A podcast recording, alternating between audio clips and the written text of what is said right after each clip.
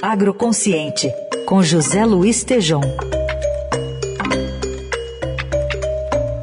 Fala, Tejom, tudo bem? Bom dia. Tudo bem, tudo bem, Carol. Bom dia, bom dia, ouvintes. Tudo certo. Bom, você foi investigar um, a queda no setor do preço da soja. Queria que você falasse aqui, compartilhasse com os nossos ouvintes qual que é a preocupação dos produtores, hein? Produtores muito nervosos, angustiados, porque plantaram soja num custo elevado. O Brasil está produzindo mais de 25 milhões de toneladas e agora os preços caíram.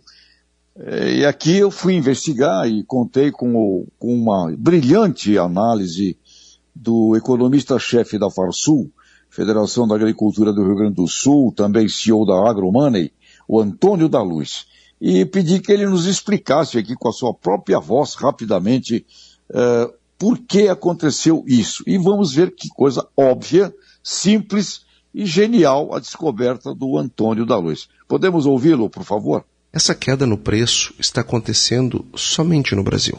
E é uma queda muito forte. Para termos uma ideia, o preço da soja nos portos já caiu mais de 28%, se compararmos com o idêntico período do ano passado. Imagine você diminuir a sua receita por força da queda do preço em 28%. Só que o preço da soja lá fora, em Chicago, não caiu. Pelo contrário, ela até aumentou um pouquinho. E essa é uma grande notícia, porque pior se o preço estivesse caindo lá fora e o mercado internacional tivesse com um problema. Bom, então por que caiu no Brasil? Será que foi por causa da taxa de câmbio? Não, também não foi por conta da taxa de câmbio. Afinal de contas, nesse mesmíssimo período do ano passado, o câmbio estava até mais baixo. O que, que fez então cair? Porque nós estamos colhendo uma safra 25 milhões de toneladas superior à do ano passado e temos praticamente a mesma estrutura de armazenagem do ano passado. Ou seja, é muita gente vendendo soja simultaneamente. E se nós tivéssemos a possibilidade de armazenar mais no nível da propriedade, será que estaríamos com os preços assim? Certamente não. Ou seja, está aí algo que nós temos que aprender com um problema que se apresenta. Um abraço, Tejon.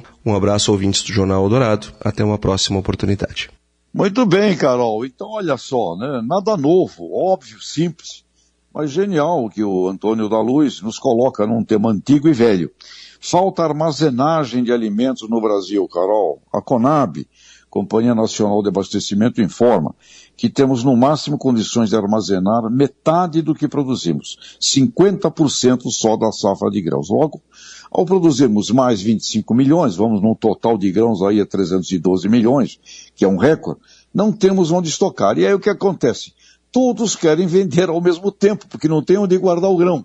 Conclusão, mesmo numa cultura dolarizada, né, diretamente impactada por câmbio, lei de oferta e procura internacional, como é a soja, o efeito local impacta as cotações da soja dentro do Brasil. E prejudica quem? Agricultores brasileiros. Né? Então, Carol, vai aqui um alerta, acho que agroconsciente, né? Enquanto nos arranhamos e mutilamos numa guerra de narrativas ideológicas com lideranças vociferando, uma contra as outras, né? agora discutindo aí no AgriShow quem é que vai na abertura, quem não vai na abertura, uhum. políticos, é, nos falta o bendito planejamento estratégico, estrutural, logístico, armazenagem, irrigação, Carol.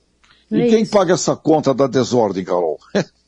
Agricultor de um lado, consumidor do outro, Carol. É realmente uma coisa maluca essa é aí.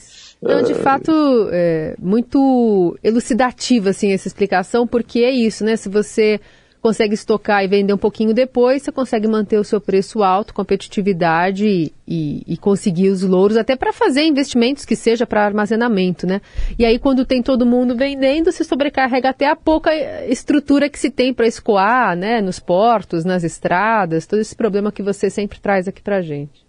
É verdade, Carol. E o próprio Antônio, que é da Federação da Agricultura do Rio Grande, diz que tem gente mandando soja para o porto do Rio Grande, gente do Mato Grosso, de Olha Goiás. Só a estrutura, a estrutura toda arrebenta, né? Então, sem planejamento estratégico, né? Uh, os agricultores ficam sozinhos no risco e uh, hoje, lá, aproveitando aqui, lá na Câmara dos Deputados em Brasília, hoje, o presidente da Câmara, o Arthur Lira, realiza uma sessão solene, agora às 10 da manhã, em homenagem aos 50 anos da Embrapa. É merecida homenagem, né? Mas que a Embrapa e toda aquela nossa turma maravilhosa de líderes do poder público que nos inspirem, né? E nos inspirem a um planejamento estratégico do agro brasileiro para os próximos 50 anos. Está faltando, Carol, enquanto isso tem muita gente aí batendo boca numa guerra de narrativa uh, autofágica, viu? Sim. Temos que mudar isso, Carol. José Luiz Tejon, sempre às segundas, quartas e sextas, então até sexta, Tejão. Abraços até sexta, um abração.